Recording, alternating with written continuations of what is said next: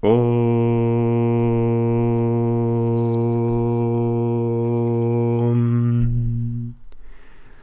Om. Shri Guru Bhyo Namaha Harihi Om. Bienvenidos a este podcast número 26. Estoy muy contento de poder dedicar este tiempo a el podcast que está teniendo una repercusión excelente en las personas que lo estáis escuchando. Me llegan muchos mensajes en Facebook, en Messenger, en WhatsApp no los leemos mucho porque no tenemos la capacidad de poder responder a todos. A veces ni siquiera de leerlos. Por eso os sugiero que si tenéis algún comentario lo hagáis en el grupo de Facebook. Y es un placer, un honor para mí poder dedicar estos tiempos a compartir con vosotros estas reflexiones que os traigo y que pueden tener una pueden marcar una diferencia muy grande en la vida de cada uno de nosotros.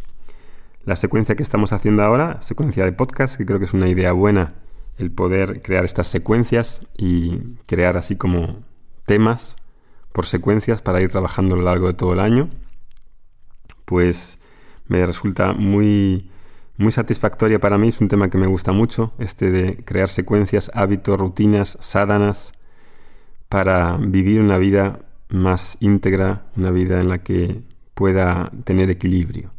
Este del tema del equilibrio es quizá uno de los aspectos que más nos faltan hoy y el conocimiento del yoga, de la ayurveda, de la cultura védica, creo que nos ayuda sumamente porque nuestra sociedad actual en Occidente ha perdido ya el horizonte de cómo se vive una vida íntegra, una vida buena. Tenemos tantos conocimientos, tantos avances científicos y sin embargo eh, el día a día de la persona está como roto, ¿no? como interrumpido, no tiene un equilibrio, que son lo que las tradiciones espirituales y las tradiciones como la cultura védica han ayudado a vivir a las personas de una manera más coherente de sentido común siguiendo sus biorritmos y siguiendo un estilo de vida que deje a la mente más tranquila y en paz y uno puede apreciar las cosas importantes. En los anteriores podcasts hemos empezado hablando de cómo crear una actitud en la que rompa los límites que tiene la mente. La mente tiene una serie de flaquezas y esas flaquezas se pueden romper. Entonces es lo que vamos a continuar hoy. Hay ciertas cosas hechos fácticos que pueden ser cambiados. He de tener el coraje para poder cambiarlos. He de tener la determinación para poder cambiarlos. Y hay otros que no pueden ser cambiados. Una enfermedad es un hecho. Puedo investigar, puedo cuidarme, puedo pensar en las causas psicológicas, psíquicas, kármicas, morales, etc. Pero hay cosas realmente que no pueden cambiarse. Y eso es difícil de entender. Hay cosas que sí se pueden cambiar y otras que no se pueden cambiar. Y con las que no se pueden cambiar he de aceptarlas de forma grata porque forman parte de un orden. Y eso va a ser un súper tema en las clases de Vedanta. Ver por qué hay un orden dentro de la creación y lo que sucede sucede por algo, por un orden. Eso no es el tema de este, de este podcast y lo iremos hablando en otros momentos, ¿no? Pero es saber que hay cosas que puedo cambiar y hay cosas que no puedo cambiar y aceptar. Muchas de esas cosas que puedo cambiar, hay una serie de límites en la mente que pueden ser quebrados.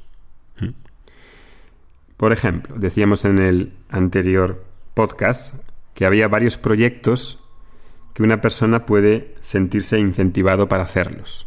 La persona que tiene, por ejemplo, sobrepeso y dice que ella ya intentó una dieta, no le funcionó y por lo tanto ha dejado de intentarlo porque es porque dice que su cuerpo es diferente.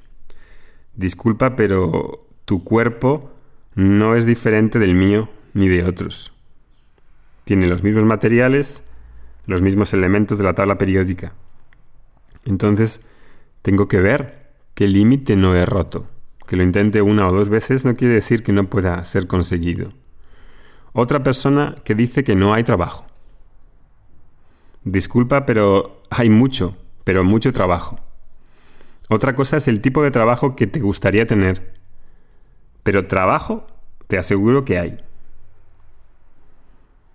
Necesito formarme, necesito aprender inglés o aprender programación en Python o aprender lo que haga falta hacer, según lo que se necesite en el mercado de trabajo. Necesito enterarme de qué es lo que se necesita. Si quiero una profesión que ya no hay demanda, entonces el problema es mío. O cómo recreo esa profesión para que se vea el beneficio de, de lo que estoy haciendo. Otra persona que no tiene energía y no es capaz de levantarse de la cama. Y dice que se levanta siempre cansada. En todos esos proyectos que quiero hacer, hay siempre una especie de disculpa para no hacer lo que realmente puedo hacer. Y la mente hace de eso de manera natural, lo hace de manera natural porque no sabe cómo llegar a la meta. Y entonces, como no sabe llegar a la meta, coloca límites. Entonces, la reflexión que os quiero dar este en el día de hoy en este podcast es sobre tres cosas. ¿Dónde me limito? ¿Cuándo me limito? ¿Y por qué me limito? ¿En qué aspectos de mi vida? El cuándo, el dónde. ¿En qué aspectos de mi vida me limito? ¿Dónde digo, no soy capaz de esto o lo otro, no puedo con esto? Ahí tienes que escribirlo. ¿Dónde te estás limitando? Si medito en esos límites, ¿dónde surgen esos límites y cuándo surgen esos límites? Primero el dónde Después el cuándo. ¿Cuándo surgen esos límites? ¿Cuándo surge esa reacción interna que dice, no da, solo puedo ir hasta aquí y no hasta allá? ¿Cuándo me digo eso y cuándo creo una barrera? ¿Es cuando no controlo una situación? ¿O cuando estoy fuera de mi zona de confort? ¿O cuando otros no me apoyan y me siento incomprendido? ¿O cuando me siento juzgado? ¿Es cuando estás a solas o delante de un grupo? Es muy importante escribir dónde me limito. ¿Dónde, cuándo y por qué me limito? Si no entiendo cuál es el mecanismo de la mente, de aprisionamiento de la mente, por el cual me limito y digo, no puedo, hasta aquí he llegado. No voy a poder realmente progresar, porque el progreso va a estar en los miedos, en reconocer mis miedos y en los límites y en ver lo que quiero y lo que preciso conquistar. En la historia del deporte hemos visto que cuando una persona acredita que es posible batir un récord, va y lo bate. Con esfuerzo, con trabajo, obviamente. Pero el primer paso que os quiero así ah, transmitir es que primero acredito, primero necesito acreditar que es posible. Inmediatamente que ese límite ha sido superado, otras personas hacen lo mismo porque otro rompió la creencia de que ese récord era imposible batirlo. Y como alguien lo ha conseguido y ha pensado que era posible, inmediatamente surgen otras personas que son capaces de hacer lo mismo. Lo mismo con los descubrimientos, con la ciencia, con el arte. Lo mismo cuando alguien dice, Oh, te vas a levantar a las 5 de la mañana. Yo no puedo. Mentira, claro que puedes. Tienes que ver si, si te viene bien según tu biotipo. Pero poder puede hacerlo. O se ve muy bien en las posturas difíciles de yoga. Como profesor lo hemos visto cientos de veces. Una persona dice que no puede hacer cierta postura hacia atrás o invertida o un equilibrio y poco a poco lo va haciendo hasta que llega un momento en el que lo puede hacer. Hay un miedo, un miedo a lo desconocido, un miedo a, a tomar contacto con mis deseos profundos. Eso realmente implica un gran valor, conectar con lo que realmente quiero, con lo profundo, no con deseos superficiales, sino con algo muy profundo de lo que quiero hacer en mi vida, lo que quiero hacer con mi vida. Entonces siempre hay una primera persona que dice, ¿y si es posible esto? ¿Será posible? Este es el primer paso. Si no acredito que es posible, no es posible. De hecho, muchas de las cosas que quieras hacer probablemente ya han sido conquistados por otros. Si otros han podido, ¿por qué yo no voy a poder hacerlo? ¿Cuál es ese será posible que te permite ser una madre más acogedora o un padre más amoroso? O crear un negocio, o empezar a poner límites a las personas, o ser más agradable y verdadero contigo mismo. Quiero que escribas en qué áreas me pongo límites.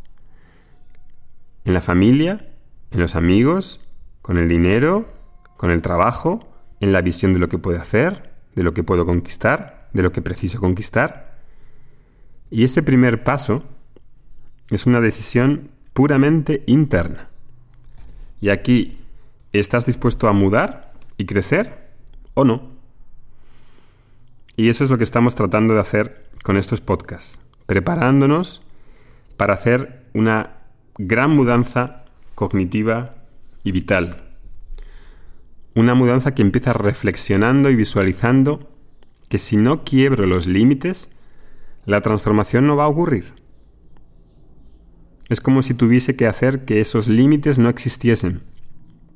Y en ese proceso voy a ir ganando unas cualidades que vamos a ir hablando. Y así, en breve, ya el próximo podcast, vamos a utilizar el diario, lo que os dije, el altar, las fotos, la lámpara, para empezar este proceso y utilizar las herramientas, sobre todo la del diario, que va a ser la más importante. Nos vemos en el siguiente podcast. Voy a estar en Francia unos días. Enviaré desde allí el siguiente podcast. Así que nos vemos muy pronto. Om Shanti Shanti Shanti Harihi Om Om.